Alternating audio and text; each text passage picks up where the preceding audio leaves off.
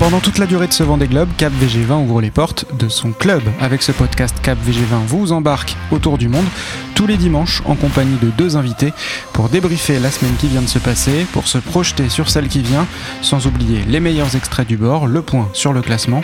Et dans cet épisode du Club VG20, vous entendrez ça. Je suis un peu comme un gamin parce que ça reste un jeu. Charlie, c'est quelqu'un de très bon, donc il y a tous les ingrédients pour que ça fonctionne. On s'attendait peut-être à un Vendée Globe supersonique, finalement c'est pas du tout le cas. Ils auraient pu aller plus vite, ils auraient même dû aller euh, plus vite. Ils ont fait, euh, je pense, attention. Il y a ceux qui vont jouer la gagne et donc c'est le jeu. Ils vont aller à la frontière, ils vont casser. Ça va pas être facile, euh, les grandes ailes dans le Grand Sud.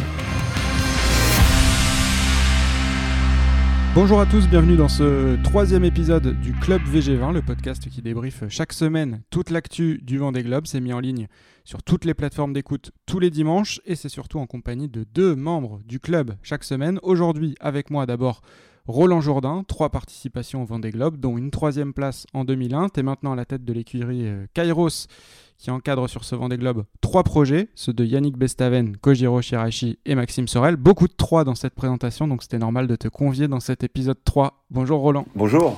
Et bienvenue au club. De quoi tu voudras nous parler tout à l'heure, un peu plus tard dans le podcast? Qu'est-ce qui a retenu ton attention cette semaine? Ouais, je propose qu'on discute un peu de, de la casse et, de la façon dont, bah, dont c'est perçu à terre et dont c'est perçu sur l'eau, parce que ça m'est arrivé. Euh, donc voilà, partager ensemble ces, ces histoires autour de la résilience euh, en mer.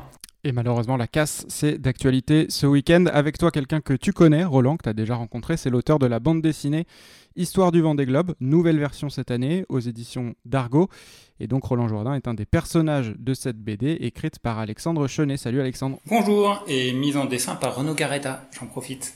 c'est important de le préciser, mais c'est encore mieux si c'est toi qui le fais. Bienvenue au club à toi également. Ton fait marquant de ce début de Vendée Globe, c'est quoi? Euh, C'est un fait qui, qui, débute même avant le Vendée Globe. C'est euh, Denis Auro qui répète euh, régulièrement que le Vendée Globe est à l'image de, de, notre société, de l'évolution de notre société. Et cette semaine, il s'est passé plein de choses et je trouve assez intéressante justement au regard de notre société notamment les casses euh, liées à l'innovation et voilà comment on le, vit nous dans nos quotidiens et comment en tant que spectateur on peut regarder ça. Bon, ce sont, deux thèmes qui sont liés tous les deux et dont on parlera un petit peu plus tard avant de détailler toute cette euh, actu euh, du vent des globes. Je voulais vous demander aussi comment vous vivez, comment vous suivez la course. Roland, j'imagine que c'est de manière très active parce que je le disais, tu as trois bateaux à, superviser. En quoi ça consiste concrètement pour toi à terre? Et est-ce que tu peux au passage nous donner des nouvelles de, Yannick, de Kojiro et de Maxime après trois semaines euh, en mer? Oui, alors d'abord, je, remets quand même euh, l'église au milieu du village. Hein. J'ai effectivement trois, trois bébés, trois chouchous. Alors euh, Maxime Sorel, VNB, est dans nos locaux Kéros depuis, depuis deux ans. Donc le projet est accueilli. Kéros ne gère pas le projet, mais on collabore et on a des gens dessus. Pareil pour Maître Coq, mais donc l'année dernière c'était chez nous, mais maintenant Yannick a son installation à La Rochelle. Yannick, voilà, il s'envole. Moi, je suis là pour la, pire cellule de crise, il n'y en a pas eu. Donc j'envoie des petits, des WhatsApp de bonne humeur. Euh, et Kojiro, mon Kojiro, alors c'était un, coaching pour le skipper, euh, pour Koji, puisque on l'avait accueilli un, quelques mois chez nous à l'heure de son premier Vendée, euh, ça fait quatre ans. On s'était bien entendu, on a, on a fait un, un coup l'année dernière, en fait, quand il y a eu cette belle décision de construction de DMG Mori, euh, il est venu euh, sur Maître Coq, en fait, et on, on, a navigué ensemble pour apprendre à voler ensemble euh, avec Koji pendant que son bateau se construisait, et il m'a demandé cette année de, de rester avec lui. Donc, euh, donc voilà, c'est un peu mon, mon, mon, petit, mon petit groupe, mes, mes, Dalton du Vendée Globe euh, à moi. Avec Avrel, on va dire, ça serait Jean Le Cam. Au quotidien, ça se passe comment pour toi, euh, Roland? C'est euh, des contacts tous les jours avec les trois skippers, c'est euh, un œil sur la carto évidemment, ça on s'en doute, mais plus précisément sur ces trois bateaux-là? Non, bah, c'est comme tout le monde, quoi. C'est une perte de productivité à terre, ce des globes pour tous les terriens, c'est terrible. donc officiellement, non, je travaille pas. D'ailleurs, on n'a pas le droit, évidemment, hein, au Vendée Globe de, de donner d'infos sur l'eau. bon, je fais quand même des, des, petits routages de temps en temps, mais non, il faut que je bosse, il faut que je fasse autre chose. Donc c'est comme c'est une drogue dure, euh, bah, j'essaye de trouver de la méthadone. Quoi. je fais autre chose en, attendant, mais, mais les pointages, c'est compliqué, comme pour beaucoup. Alexandre, toi, euh, évidemment impliqué moins directement dans la course, mais je sais que tu es aussi... Très attentif à la carto et à tout ce qui se passe sur les réseaux sociaux au quotidien. Ouais, c'est compliqué là parce que en plus il y a, y a Thomas Coville et il y avait euh, Franck Camacha qui était parti, donc ça faisait beaucoup de carto là à, regarder. Euh, bon, euh, Camas et Caudrelier ont dû arrêter leur tentative avec leur équipage. Sur le trophée Jules Verne, on va dire un petit mot à la fin de du podcast. Euh, sinon, ouais, je, je suis euh, et comme tout le monde et ce que je fais là pour la première fois, je suis aussi des groupes, notamment sur Facebook, de fans. Euh, mais des groupes euh, parfois où il y a 70 000 membres. Alors c'est toujours pareil, ça veut pas dire qu'il y a 70 000 personnes qui suivent. Et je trouve ça assez intéressant de justement de voir les réactions. Alors de gens parfois complètement néophytes, parfois des gens assez experts. Euh, parfois j'y glisse un mot parce que je me dis tiens là je peux peut-être donner une info, je ne sais quoi. Mais je trouve ça extrêmement intéressant justement de voir euh, comment est comprise cette course, comment est voilà comment elle est perçue et les réactions euh, euh, souvent émotionnelles parce que les gens se lâchent pas mal. Pour une fois c'est sympa. Et, euh, et, justement comment ils réagissent à, tout ça. C'est quoi les tendances? Comment si tu devais résumer il y a des groupes les tendances c'est comment c'est compris ou ou, ou en tous les cas comment c'est bah, bah je, enfin, après donc moi je suis pas du tout un expert, donc ça m'arrive souvent de reprendre la parole de skipper que j'ai interviewé, dont toi parfois, pour euh, pour notre album. Euh, il y avait euh, Arnaud Boissière qui disait que par rapport à plein d'autres sports que lui-même suit, etc. Il était toujours étonné par la le rapport affectif que le public entretient avec tel ou tel skipper. Et là, c'est assez marrant de voir des choses, j'ai envie de dire aberrantes. Euh, par exemple, des gens fans de soit Yannick Bestavant, euh, que ce soit Clarisse Kremer, ou je vais, je sais pas qui citer, qui vont dire oui, euh, j'espère vraiment qu'ils vont gagner le Vendée Globe. C'est assez aberrant, non, Clarisse ne va pas gagner, ou alors c'est qu'il y a un gros gros problème.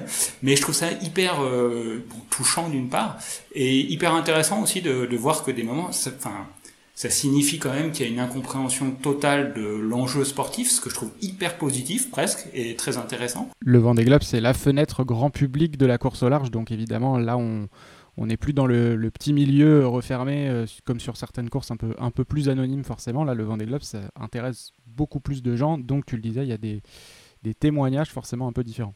Et en plus, à côté de ça, on a, je trouve, une énorme chance là pour cette édition 2020. J'ai l'impression beaucoup plus qu'avant. Il y a plusieurs euh, personnages éminents de la course au large qui se sont attelés à, à, essayer de décrypter tout ça, notamment la météo, qui est vraiment pas une chose évidente, je trouve. Euh, et ça, c'est vraiment, je trouve, génial. Et, et, ça nous, moi, en tant que spectateur, par exemple, ça me fait énormément progresser euh, dans ma compréhension. Et ça, c'est vraiment top. D'où l'importance aussi de faire de, la pédagogie auprès du grand public, et c'est ce qu'on essaye de faire euh, aussi. On a fait une petite mise en abîme là sur, la, sur tout ça. On refera de tout à l'heure euh, un, nouveau pas de côté pour évoquer tous ces sujets. On va revenir euh, un peu plus précisément à la course. pour être très transparent comme on le fait chaque semaine, on enregistre ce podcast samedi soir, donc on se base sur le classement de samedi 18h, c'est-à-dire quelques heures à peine après l'annonce de, l'abandon euh, d'Alex Thompson. C'est évidemment un des premiers euh, grands coups de théâtre de ce début de course. On va avoir l'occasion d'en parler tout au long de cet épisode. Il y a une semaine, au moment où on enregistrait l'épisode 2 de ce podcast, Alex Thompson était encore aux avant-postes, puis juste après, une première avarie de structure qu'il a mis trois jours à réparer, et vendredi soir, avarie de Safran, qu'il a cette fois obligé euh, à abandonner. Il fait route hors course vers le Cap en Afrique du Sud, qu'il devrait atteindre le week-end prochain. Et donc après Bayou, c'est le deuxième grand favori de cette édition qui quitte la course à la victoire finale, on va dire. Bayou est encore en course, mais il est tout à l'arrière de la flotte, en sachant que cette semaine, il y a eu un autre gros coup dur aussi pour Thomas Ruyant qui a perdu un de ses foils. Il était fissuré, donc il a préféré euh, carrément le couper. Il n'y a plus de foil bâbord sur euh, Linked Out. Ça n'empêche pas euh, Thomas Ruyant de naviguer, ça n'empêche pas même d'être de nouveau rapide là depuis quelques temps. Mais il a laissé s'échapper un homme seul en tête désormais, c'est Charlie Dalin. Roland Charlie Dalin, c'est pas forcément de lui dont on a le plus parlé jusque-là, mais il a tout bien fait. Navigation euh, super propre à son image, j'ai envie de dire. Euh, juste euh, ce qu'il faut de prise de risque, les bons empannages au bon moment à chaque fois, quand il a fallu tricoter un peu en mode, en mode Figaro il y a quelques jours. Et le voilà maintenant qui file tout seul vers, vers Bonne Espérance. Ouais, ben, Charlie était quand même chez, chez les bookmakers. Charlie était. Oui, oui, en, amont bien sûr, mais depuis quelques jours on parlait beaucoup de Thompson, beaucoup de Ruyant, et on a un peu oublié qu'il y avait aussi Charlie Dalin qui a toujours été aux avant-postes depuis le début. Oui, oui, c'est ça. Bon, là il est d'un naturel discret déjà. le bonhomme. Donc, euh, ceci explique peut-être cela. Et il est, super efficace. Il fait partie de, cette euh, nouvelle génération. Euh, alors, il travaille puisqu'en fait tout ça ça a été fait dans l'écurie de, François Gabard. Ils ont beaucoup de points communs en fait dans leur euh, dans le dans leur background, hein, dans leur culture, ingénieurs tous les deux, ingénieurs ingénieux, des régatiers, enfin un régatier terrible. Ouais Charlie c'est quelqu'un de, très bon, donc il y a tous les a ingrédients pour que ça fonctionne parce qu'il y a l'expérience d'une grosse équipe qui a préparé le bateau et ben on, le voit bien, hein, c'est euh, le travail en amont euh, avec le petit coup de lueur, le petit coup de chance, euh, c'est ça qui fait une grande partie du résultat. Et puis oui, je suis sûr que Charlie, là où il est, enfin il lâche, il aurait il aurait pas lâché, mais c'est pas maintenant qu'il va lâcher, ouais, c'est sûr. Est-ce que le fait qu'il soit le dernier des quatre grands favoris euh, sans aucune avarie jusque-là, aucune avarie majeure, ça peut s'expliquer par le fait qu'il ait pris un tout petit peu moins de risques que les autres, c'est l'impression qu'on a, et que du coup, ben voilà, il a assuré le ratio bénéfice-risque au maximum jusque-là. Effectivement, dans l'hémisphère nord, là, dans la, il a joué relativement prudent par rapport à la grosse Theta euh, que euh, que Jean et Alex sont allés draguer au plus près. Ils ont fait les parcours les plus, euh, les tracés les plus jolis et on a, on a vu que même moi à un moment je me suis dit tiens mais Charlie il a des, il a des soucis ou quoi? Donc je, on sait pas en fait ce qui se passe vraiment euh, à bord des bateaux. Peut-être qu'il a eu un petit ralentissement, mais peut-être que c'était effectivement euh, calculé en se disant qu'il aurait le temps de se refaire. Et eh ben il s'est refait. Et donc, au classement de 18h ce soir, Charlie Dalin en tête, Thomas Rouillant deuxième, et puis c'est un peu dingue de dire ça après trois semaines de course, mais Jean Le Cam, toujours à la troisième place. On a du mal à y croire, mais il est là avec son vieux bateau de 2007. Derrière ça, il y a un petit, un petit paquet regroupé de quatre Escoffier, Bestaven, Simon, Herman. Et à la même hauteur, mais beaucoup plus au sud, Louis Burton qui a tenté une option euh, assez euh, intéressante depuis quelques jours. Tout ce petit monde est désormais dans le Grand Sud. Certains bateaux ont franchi euh, les 40e. On sort de l'anticyclone de Sainte-Hélène. On, on attrape les premiers trains dépressionnaires qui vont servir de tapis roulant là pour euh, longer la zone des glaces. Mais on n'a toujours pas atteint le cap de Bonne-Espérance, on en est même encore assez loin. Le temps record, celui d'Alex Thompson en 2016, il est passé depuis jeudi 13h18. Bon, faut dire que ce temps d'il y a 4 ans était vraiment un temps euh, exceptionnel, moins de 18 jours. Le précédent record, c'était quasiment 23 jours. Là, on devrait être entre 21 et 22 jours. Mais c'est malgré tout ce que je retiens moi, c'est qu'après 3 semaines, on s'attendait, peut-être à un Vendée Globe euh, un peu supersonique. Finalement, c'est pas du tout le cas. Roland, est-ce qu'on peut encore imaginer les temps dont on parlait il y a euh, un mois sur le village? On parlait de 67 jours, 70 jours peut-être. Est-ce que c'est encore possible ou est-ce que là déjà avec le retard qui a été pris sur les, sur les trois premières semaines, il faut oublier ce, ce, chrono-là? Eh, Tu me poses une colle, j'en sais rien. J'en sais rien et honnêtement, comme c'est pas un sujet qui m'intéresse trop, tu vois, enfin, on est dans une course là et on n'est pas dans un record, donc j'ai pas du tout euh, cette notion. Euh, non, c'est un peu chaud hein, de se prendre 4 jours comme ça euh, pour, pour se refaire, mais, mais, mais, mais pourquoi pas. Et sur le retard euh, en lui-même, euh, alors explication possible, la météo qui a été, on peut le dire, très inhabituelle depuis le départ, c'est-à-dire qu'il y a eu une première séquence très chaotique alors que d'habitude ça file plutôt tout droit. Ensuite, au contraire, le poteau noir, qui est normalement le passage un peu capricieux, a été plutôt clément, du moins avec les bateaux qui sont à l'avant. Et ensuite, dans l'Atlantique Sud, eh c'est Sainte-Hélène qui va finalement poser euh, pas mal de problèmes et, et engluer pas mal de monde. Est-ce que, y a, est-ce que tout ce retard, il s'explique essentiellement par les situations météo qui se sont enchaînées et qui n'ont pas été favorables? Ouais, ouais, ouais, une grande partie, une grande partie. C'est vrai que le, là, c'est un Saint-Hélène XXL quand même. Euh, il était large, long et, et, voilà, à, peu de choses près, euh, bah, ils auraient pu partir plus vite, euh, les gars. Mais moi, j'ai aussi l'impression que les, prévisions météo se sont révélées assez fausses au fur et à mesure. On pensait qu'il allait y avoir plein de vent à tel endroit, finalement il y en a eu moins que prévu. Euh, il y en avait pas beaucoup là, finalement il y en a un peu plus. Alors il y a ce Jean Le Cam qui euh, euh, enchaîne des coups de chance. Donc quand on en enchaîne autant, c'est que le talent est assurément là.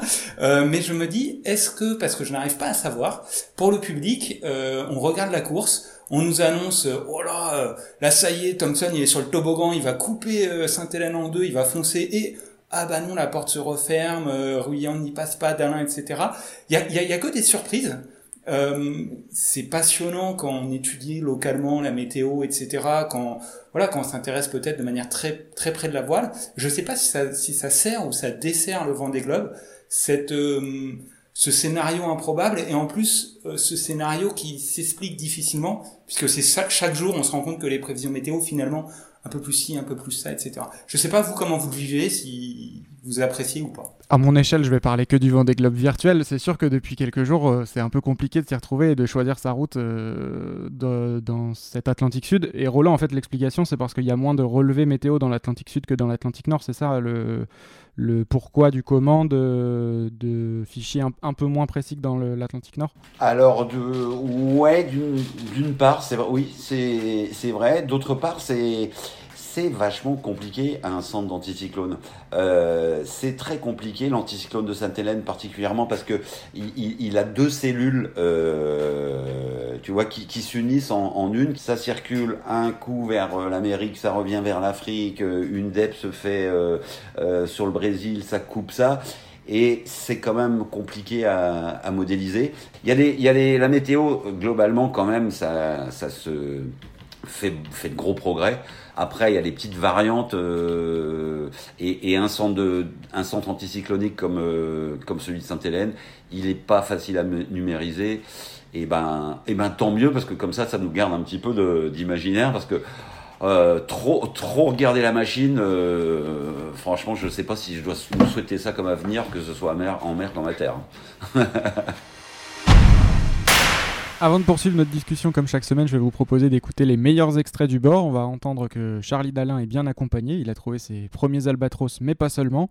Aussi Kevin Escoffier qui a eu une bonne occasion de boire euh, un verre de vin. La toilette complète de Maxime Sorel avant le Grand Sud. Et aussi Clément Giraud sous la pluie, mais le cœur aux Antilles. Qu'est-ce qu'il pleut? Aïe aïe aïe aïe aïe aïe Il y a des baleines, il y a deux baleines. Je je vais m'écarter. Oula, il y en a plein. Aujourd'hui, anniversaire de ma maman, anniversaire d'Annie. Jean-Jacques Laurent, euh, le patron de PRB, m'avait euh, mis en stock des, verres de vin rouge, Saint-Julien en l'occurrence, pour les grandes occasions. Ah, voilà, écoute, maman, je suis pas là pour trinquer avec toi, mais euh, je pense à toi et je vais boire un, petit, coup de, un petit coup de vin rouge en pensant à toi, bien évidemment. Euh, avec modération. Je peux vous dire, ça fait du bien la petite douche quotidienne. Et j'en profite parce que c'est pas dans les mers du sud que je vais pouvoir faire ça. Bon, maintenant, on va se raser. Sans oublier la petite crème hydratante qui va bien. Un petit brossage dedans et puis euh, je vais être bon pour aller au bal ce soir. Bonjour, bonjour. Madinina, Karukera, Guyane, tout le monde qui connaît en bas moi, c'est Clément Giraud en bas au bateau. Nous, c'est la compagnie du Ligility. A fait grand l'entour à la tête. Nous, à compétition là, c'est le Vendée Globe. Là, quand il roule tourner, on a voyé un deuxième petit milieu de bazote. On a dit ça comme ça. dans l'autre soleil.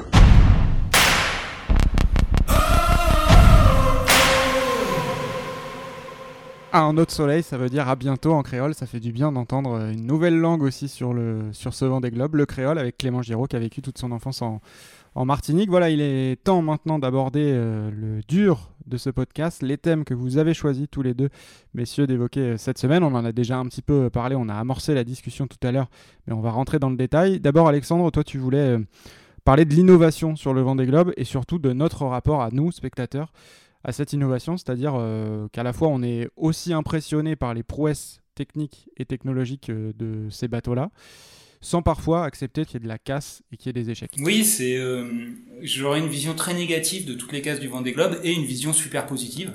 Euh, et entre les deux, euh, mon cœur balance.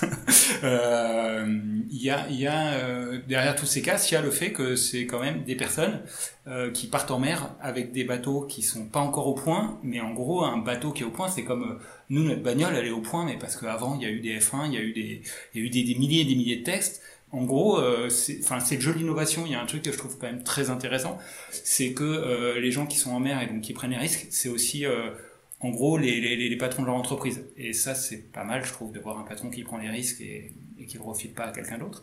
Euh, donc ça, je dirais, c'est le côté positif parce que justement, c'est voilà, euh, l'aventure du Vendée Globe, c'est aussi cette aventure technologique. L'autre manière de voir les choses, euh, je vais faire un parallèle. Euh, euh breton, euh, c'est, euh, je vais dire la FNSEA, c'est la FNSEA qui, qui sont quand même pas des débiles, ils savent très bien que, que l'agriculture intensive c'est c'est c'est complètement débile, on va droit dans le mur et on se dit bah continuons, on sait bien qu'il y a le mur, continuons à foncer et, euh, et puis là devant nous on va trouver une solution. Ah, oui, enfin il y a plus de chances que tu trouves le mur que la solution en faisant ça quoi. Et là-dessus, moi je suis un peu comme un gamin parce que ça reste un jeu. Euh, alors il y en a dans le sport euh, qui va être premier, qui va décrocher le record, etc. Moi je vois ça comme un grand jeu. Euh, ils ont choisi de, de, de, de, participer à un truc avec leurs armes et, et, et, et ça fait plaisir de voir des euh, des, euh, des Kevin Escoffier qui sont morts de rire devant leur caméra, euh, des Samantha Davis ou des Isabelle Joske qui dit tout contraire, qui dit ouais, j'en peux plus, c'est violent, c'est dur. Je trouve ça hyper positif et, et, ça me plaît beaucoup. Mais derrière, je me dis est-ce que c'est pas le, est-ce que je suis pas en train de regarder le cheval fou qui court droit dans le mur. Quoi. Je trouve que ça nous impose de, de changer de point de vue et euh, justement de pas avoir en ligne de mire que euh, qui va arriver le premier au Sable d'Olonne. Euh, il y a plein d'autres choses hyper intéressantes et c'est ça qui est super chouette dans le Vendée Globe, c'est qu'à la fin tout le monde est applaudi et, et, et, et, ça nous donne un temps de, de réflexion sur nous au quotidien où est-ce qu'on va. Alexandre, tu nous diras quand même que, quel skipper navigue sur le bateau FNSEA. euh, Roland, ah, je peux te le dire. Roland, ça te plaît, Il y en a plusieurs. Roland, ça te plaît cette euh, vision euh, qu'a Alexandre, cette euh, transposition du Vendée Globe sur euh, ce qui se passe dans la société au sens large? Oui, oui, clairement. Le ponton du Vendée Globe euh, cette année, en plus dans cette ambiance euh, coronavirus et tout ça, c'était tellement l'image de la société d'aujourd'hui avec avec son merveilleux et avec son pire, quoi. Il y a des pauvres il y a des riches, quoi. Enfin, ça raconte tout de, de la société. Le, les, les discours qui étaient faits sur, euh, bah, par certains journalistes que j'entendais sur, oh, on n'a jamais vu les bateaux aussi près, aussi à là, aussi. Et puis, tu voyais des, des pots de résine qui passaient et puis des varangues qui passaient parce que ça allait, il y avait quelques coques qui se faisaient stratifier au dernier moment. Et en fait, on est dans le marketing, dans le packaging, ça passe, si tu veux, mais, mais c'est le monde, c'est, c'est étonnant. Donc il y a le meilleur et, le pire, je dirais. Euh, en revanche, il reste, euh, et j'en suis moi ravi vraiment, et je trouve que c'est une belle édition. Il y a quand même un, esprit chez les coureurs. Euh, il y a des dérives que j'aime pas moi dans ce sport-là, mais, mais je pense qu'il y, a, y a de la matière humaine qui vaut le coup. Toi, Roland, ce dont tu voulais nous, parler, c'est la hum, gestion des avaries, à la fois en mer pour le skipper et aussi à terre euh, en termes de, communication. La partie à terre te concerne évidemment un peu plus au premier chef euh, ces derniers temps parce qu'il y a un de tes, tes trois poulains, euh, Kojiro Shirashi, qui a une assez grosse avarie, une grand voile déchiré il y a deux semaines. Il a mis huit jours à réparer ça. Il est reparti, mais ça avance piano piano pour, pour lui maintenant. on l'a dit, il y a aussi des grosses avaries qui ont eu lieu cette semaine. Qu'est-ce que tu voulais nous dire sur ça, et notamment sur la partie, euh, sur la dualité entre la gestion en mer pour le skipper, la partie technique et psychologique, et aussi la partie communication euh, à terre? Là, aujourd'hui, on a l'actualité d'Alex. Donc, tu vois, à chaque fois qu'il y a un gros pépin, pour un, un, petit ou gros, pour un coureur, bon, quand tu as vécu la situation euh, ou similaire, tu, tu prends un petit pic d'adrénaline quoi. Euh, quand, quand Alex cette semaine euh, restratait sa, sa cloison longie là à l'intérieur, bon moi j'ai des souvenirs comme ça de rentrer dans la mine et, et de meuler et, et l'état d'esprit dans lequel tu es à bord, le pépin arrive, tu vas tu vas tu fais un contrôle de ton bateau, tu vas à l'avant, tu vois les fissures tu t'imagines la, la, descente que tu que tu prends quoi. Euh, donc tu dis allez ça va aller ça va le faire. Euh, donc crise euh, cellule de crise j'appelle mon équipe technique réunion euh, archi nan, alors il y a des skippers qui sont plus ou moins euh, compétents ou éveillés au composite ou à la structure donc il y en a qui arrivent déjà à faire le chemin mais globalement c'est hop communication de crise avec avec l'équipe on prend la météo, quand est-ce que je vais pouvoir faire ceci. Enfin, il y a tout un chemin euh, intellectuel en fait pour rester dans l'action et rester, euh, bah, rester à fond et les sons super aiguisés. Donc, ça a un côté euh, très très excitant en fait, hein, puisque à partir du moment où on est dans l'action, on se dit bah je vais m'en sortir. De toute façon, il n'y a pas d'autre euh, option. Je vais la finir cette de course. On va trouver une solution. Euh, tu vois, on, on a parlé d'Alex. Euh, tu vois l'histoire de, de, de, Koji, euh, Kojiro. Euh, il a mis un coup, de, enfin, il a pas mis un coup de sable dans sa grand voile. C'est l'image. Mon, samouraï, il a pas, il a vraiment pas pas de chance quoi. Enfin, normalement, de nos jours, une grand voile, ça se déchire pas en deux comme ça. Bon bah ça c'est arrivé. Et là, la bonne chose là-dedans, je pense que ça, ça a permis de, de percer l'abcès et, et, de ramener Koji à, au Graal de ce voyage-là, d'être le premier japonais à faire un, un Vendée Globe. Donc il, il prend il va prendre l'affaire plus à sa mesure, je, je, pense, et ce qui est très très bien. Et il va naviguer moins vite. Bon, ben voilà, c'est la vie, mais mais il va, enfin j'espère, je touche tout le bois de ma table euh, pour qu'il revienne au sable, il, le mérite, mais il a, il a pas fait d'histoire, Koji. Alors moi je parle pas japonais, il parle pas français ni très peu anglais, donc on s'est pas eu directement pendant les réparations, donc on, on a communiqué avec l'équipe. Mais tu vois, il a pris son temps, il l'a fait, il veut aller au, il veut aller au, au bout et il emmerde personne et il est dans une force comme ça de, de caractère beaucoup des, skippers euh, sont, comme ça aussi, mais, quand même Koji, il a ce rapport euh, spirituel et animal à la fois avec les éléments, le bateau. Euh, je connais pas. Euh, je découvre cette, philosophie là mais on a beaucoup de points communs j'adore le bonhomme et j'adore la réparation qu'il a fait chapeau et, voilà ça fait partie des belles histoires du Vendée quoi et puis le thème qui a été retenu sur Twitter cette semaine découle d'ailleurs de tout ça, de ce dont on vient de parler. Ça concerne le faible nombre d'abandons. Alors c'est un peu bizarre parce que d'un côté on a l'impression, on l'a dit, qu'il y a pas mal de petites avaries, même des grosses avaries. On a dit qu'il y avait euh, trois des quatre principaux favoris qui avaient été euh, touchés. Sur les 8 bateaux neufs, il y en a deux qui ont été épargnés jusque-là, c'est Apivia et Arkea Paprec. Mais il y a aussi en même temps une autre lecture possible. On arrive à trois semaines de course et on enregistre seulement aujourd'hui, ce samedi, le deuxième abandon, Alex Thompson après Nicolas Troussel. 2 sur 33 après 3 semaines, c'est pas beaucoup. Il faut remonter à 2004 pour voir un début de Vendée Globe avec moins d'abandons euh, à ce temps de parcours-là. Roland, est-ce que c'est tout simplement parce que les bateaux sont plus fiables? Est-ce que c'est la raison, elle est matérielle déjà? C'est vrai qu'il y a beaucoup de ça. Bon, sur les bateaux neufs et bon, c'est vrai qu'ils ont été au-dessous de leur perf théorique. Euh, on parlait tout à l'heure de la météo. Hein, on n'a pas, euh, ils auraient pu aller plus vite. Ils auraient même dû aller euh, plus vite. Mais les gars, ils ont fait, ils, savent, ils savent que le matos c'est pas encore la résine est sèche, mais mais tout tout tout n'est pas validé. Et puis on a le problème avec ces ces foilers. Les foils aujourd'hui, ils portent tout le poids du bateau. Euh, quand ça s'envole, c'est super, mais c'est l'atterrissage qui est compliqué. C'est un avion qui se pose sur quelques centimètres carrés, en fait, sur, euh, sur une coque parfois. Et donc ça, les skippers, ils, ils, ils en sont ouais, conscients, plus ou moins conscients. Euh, donc je pense qu'ils gèrent euh, la vitesse. Là, pour l'instant, ils, ont fait, euh, je pense, attention. Euh, et j'espère que le, Grand Sud va... Ça va pas être facile, les grandes ailes dans le Grand Sud. Mais d'un autre côté, effectivement, la grande partie de la flotte, même si certains ont des problèmes de budget, euh, etc., il y a, beaucoup de bricoles qui peuvent casser. Le, gros œuvre est, est validé, ce qui est plutôt une bonne nouvelle, parce que moins on laisse de déchets dans l'océan, mieux, mieux on se porte. Hein.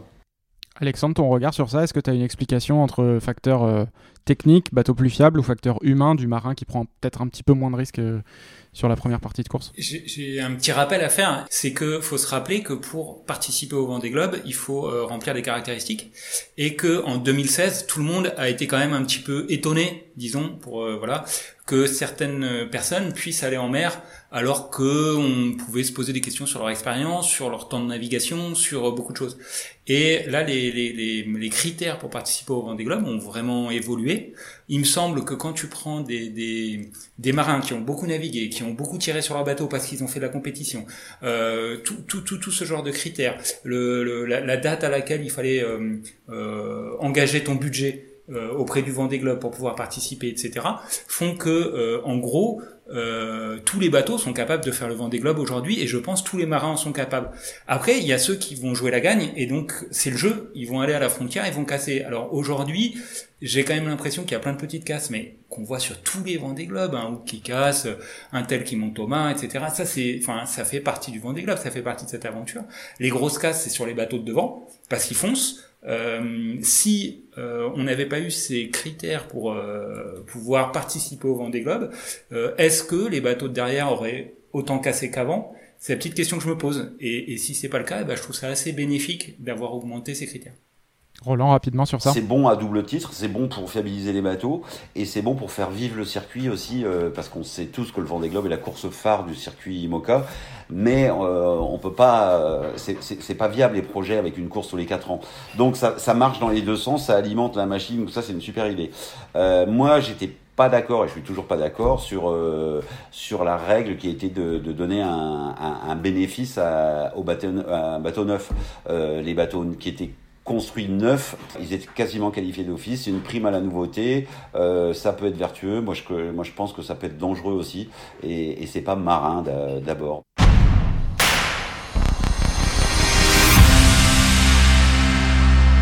Ça va être l'heure du petit jeu de prospective de ce podcast. On a débriefé un peu tout ce qui s'était passé cette semaine. Maintenant, je vais vous demander ce qui va se passer dans la semaine qui vient. Et attention, ce ne sont pas des paroles en l'air, puisqu'on réécoutera tout ça la semaine prochaine avec les invités de l'épisode 4.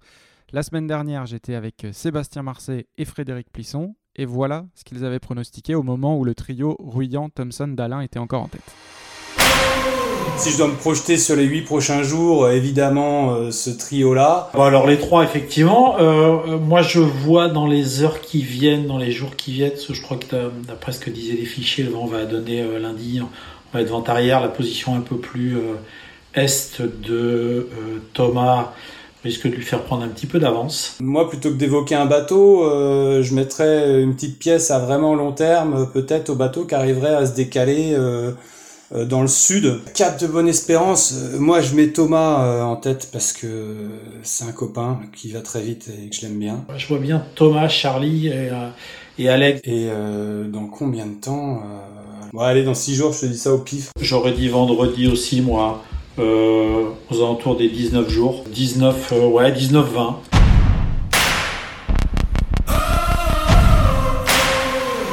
Aïe aïe aïe, ils avaient été très optimistes tous les deux. Euh, à leur décharge, je les avais un peu pris de court quand je leur ai demandé à quelle date le premier allait couper le, le cap de Bonne-Espérance. Mais donc non, ce ne sera ni 19 jours, ni 20 jours. Ce sera euh, un peu plus. Vous allez me dire combien. Euh, ils voyaient tous les deux Thomas Ruyant en tête. Bon, ils ne pouvaient pas douter qu'il allait euh, casser son foil quelques jours après. Pour les départager, on peut peut-être mettre un petit bonus à Sébastien qui parlait de cette option euh, sud assez intéressante qu'à l'époque personne n'avait prise. Euh, c'est un peu tôt pour dire comment elle va payer, mais Louis Burton l'a tenté, c'était assez audacieux, et donc c'était assez audacieux aussi de la part de Sébastien d'en parler. Donc on va donner un petit avantage à Sébastien Marseille sur la semaine prochaine. Maintenant, messieurs, ça va être sur la semaine dernière, pardon. Ça va être à votre tour maintenant. On réécoutera ça la semaine prochaine. Que va-t-il se passer dans les 8 jours qui viennent? Et puisque le cap de Bonne Espérance est toujours euh, devant nous, eh bien je vais vous reposer la question qui en tête et surtout quand? Qui commence? Roland, on est parti? Euh, ouais, j'ai le droit de regarder la carto un peu pour me faire euh, Bien une sûr. idée. ou euh, je pense que normalement Charlie est, est parti pour pour quelques temps devant. Euh, bon, Jean, Jean, il va commencer à avoir un petit peu de soucis. Alors euh, bon, il est resté un peu plus nord, donc euh, bon, il va il va manger un petit peu. Bon, c'est Charlie qui va. Enfin bon, allez, pour l'instant, au moment où on se cause, euh, c'est Charlie qui passe euh, Bonne Espérance. Charlie, il va passer ça euh, le 30. Euh, faut donner ça à la minute près. Allez, à la minute près. allez, à, à 10 heures du mat française, allez. ok. Et Jean Le Cam dans une semaine, il sera où? Et Jean Le Cam, dans une semaine, il sera... Euh, ouais, il sera 6-7, quoi, je pense. Hein, il sera 6-7, je pense, un truc comme ça, quoi. Ouais, Jean, on va manger un peu. Allez, je mets euh, Charlie, euh, Thomas, si tout va bien. Et puis... Euh, allez, je mets mon Yannick, parce que c'est quand même mon chouchou devant. euh. Bien placé, Yannick Bestaven. Alexandre, sur quoi tu mises pour cette semaine Et notamment le passage de cap de Bonne Espérance, pour qui et quand? Bah, je vais mettre euh, Dalin euh, au passage du Cap de Bonne Espérance. Ce serait bizarre de dire autre chose. Euh, en faisant un calcul tout bête, je le mettrai lundi à entre midi et 13h. Euh, plutôt vers 13h que vers midi. Mais alors là, on verra bien la semaine prochaine. Euh, et l'autre chose que je vois, bah, l'autre chose que je vois, c'est qu'ils vont enfin rentrer dans les mers du Sud. Et j'espère qu'on va voir euh, euh, certaines personnes qui sont pas bien mises en valeur et qui pourtant j'en attendais plus. Je pense à Alan Roura. Euh, il en est où Roura? Euh, Roura, il en est, il en est. Il doit être 18ème si je me trompe Il pas, avant 18e. l'abandon d'Alex Thompson. Allez, il peut quand même remonter euh, une place, deux places, euh, trois places, quatre places. Allez, soyons fous, il remonte euh, quatre places. Bon, eh bien, on vérifiera tout ça la semaine prochaine lors de l'épiso- l'épisode 4. Avant de terminer ce podcast, je voulais aussi dire un mot, on l'a dit tout à l'heure, de l'autre grosse actu course au large de la semaine, parce que désormais, il n'y a plus seulement le Vendée Globe à suivre, il y a aussi le trophée Jules Verne. Alors déjà, je voulais faire un peu de pédagogie, c'est important, on l'a dit, pour les moins connaisseurs qui nous écoutent, parce qu'il y a toujours des confusions dans les esprits quand il y a le trophée Jules Verne et le Vendée Globe en même temps. Donc si vous avez entendu parler ces derniers jours des bateaux Sodebo et Gitana, ça n'a bien aucun rapport avec le Vendée Globe, même si ces deux bateaux-là étaient partis eux aussi pour faire un tour du monde, mais pas dans le cadre d'une course. Le trophée Jules Verne, c'est un record, donc le tour du monde le plus rapide, mais c'est en équipage et pas en solitaire. C'est sur multicoque et pas sur monocoque. Bon, cette fois, c'était un peu particulier parce qu'il y avait deux euh, maxi trimarans. D'un côté, le Sodebo de Thomas Coville, de l'autre, le Gitana du duo Camas-Caudrelier qui sont partis tous les deux la même nuit. Malheureusement, depuis euh, vendredi soir, il n'y en a plus qu'un en lice parce que Gitana a fait demi-tour. Retour à Lorient après avoir heurté euh, un OFNI. Il reste plus que Sodebo engagé dans ce record. Le temps à battre, c'est celui réalisé par Idexport en 2017 avec Francis Joyon. 40 jours, 23 heures. Messieurs, Alexandre, Roland, en un mot, est-ce que Thomas Coville et les sept membres d'équipage de Sodebo peuvent euh, décrocher ce trophée Jules Verne? Ça sera pour le coup donc euh, début janvier, ça. Roland? Ah ben oui, oui, ils, sont pas, ben, ils peuvent, oui, potentiellement. D'ailleurs, depuis le temps qu'ils bossent pour le faire. Alors, est-ce qu'ils vont-ils le faire? C'est voilà, voilà. Encore une fois, j'ai le bois de le bois flotté de ma table ici. Je voilà, ça peut s'arrêter en une seconde, tout ça, donc on leur souhaite le meilleur, évidemment. Ouais, le bateau a le potentiel, euh, il y a le potentiel humain, euh, tout va bien. Bon, l'impondérable que vient de Gitana, ça peut arriver tout le temps, et les situations météo, eh bien, c'est la glorieuse incertitude du sport, quand même. Et je profite pour dire que vraiment, Alexandre, il est bon, parce que je viens de faire un petit routage vite fait, là, et, et Charlie, euh, Ouais, j'avais dit à la louche, je pense que faut qu'il se dépêche, Charlie, parce que j'étais, j'ai mis 10 heures, t'as mis 12h30, toi. Euh, bah, je pense que t'es mieux que moi. On verra ça la semaine prochaine, Alexandre, sur Sodebo que tu connais, euh, parce que t'as as fait euh, tout un album sur, sur l'aventure de Thomas Coville. J'imagine que tu vas suivre. bon, bah, tes journées vont encore être plus occupées que, que, que depuis trois semaines, parce qu'il y a deux courses à suivre.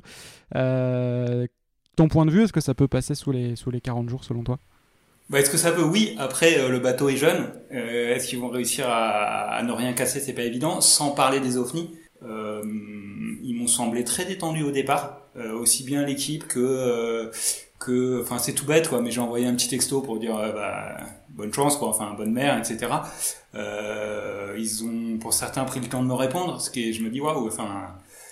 Voilà, au pied levé, ils y sont allés, ils prennent le temps de répondre un merci, un, deux, trois mots je me dis ah ouais quand même euh, j'aurais pas pensé. Voilà. Donc ils m'ont semblé en très bonne condition psychologique. Et puis là bon ce ne sont que les vidéos qu'ils envoient. Mais les vidéos franchement on dirait qu'ils se font plaisir. Euh, et puis voilà quoi un bateau qui va super vite des gens qui se font plaisir. Une expérience monstrueuse. Euh, ils ont tout en tout cas pour euh, remporter le pour, décrocher le record. Ouais bon c'est sûr. On va suivre ça en tout cas, on reste concentré évidemment sur le Vendée Globe, mais on a un œil sur la carte du Jules Verne aussi pendant les 40 prochains jours. Voilà, c'est tout pour aujourd'hui. Merci à tous les deux, Roland, Alexandre, d'avoir accepté cette invitation. Alexandre, je rappelle, la BD Histoire du Vendée Globe avec les dessins de Renaud Garetta aux éditions d'Argo, c'est dispo. Ça peut faire une belle idée cadeau au pied du sapin, d'autant que les librairies désormais sont rouvertes. Roland, rien de spécial à vendre pour Noël? La BD, la BD, la BD d'Alexandre. Dans laquelle figure évidemment Roland Jourdain? Merci euh, Bilou, merci Alexandre. Merci à vous d'avoir euh, écouté ce podcast. Je vous donne rendez-vous la semaine prochaine pour l'épisode 4 du Club VG20. Podcast mis en ligne, je le rappelle, sur toutes les plateformes chaque dimanche après-midi. Je vous donne rendez-vous également sur Twitter tout au long de la semaine pour commenter, pour échanger, pour proposer vos idées de thèmes aussi pour le prochain club. Et merci à vous de suivre aussi fidèlement Cap VG20. À dimanche prochain.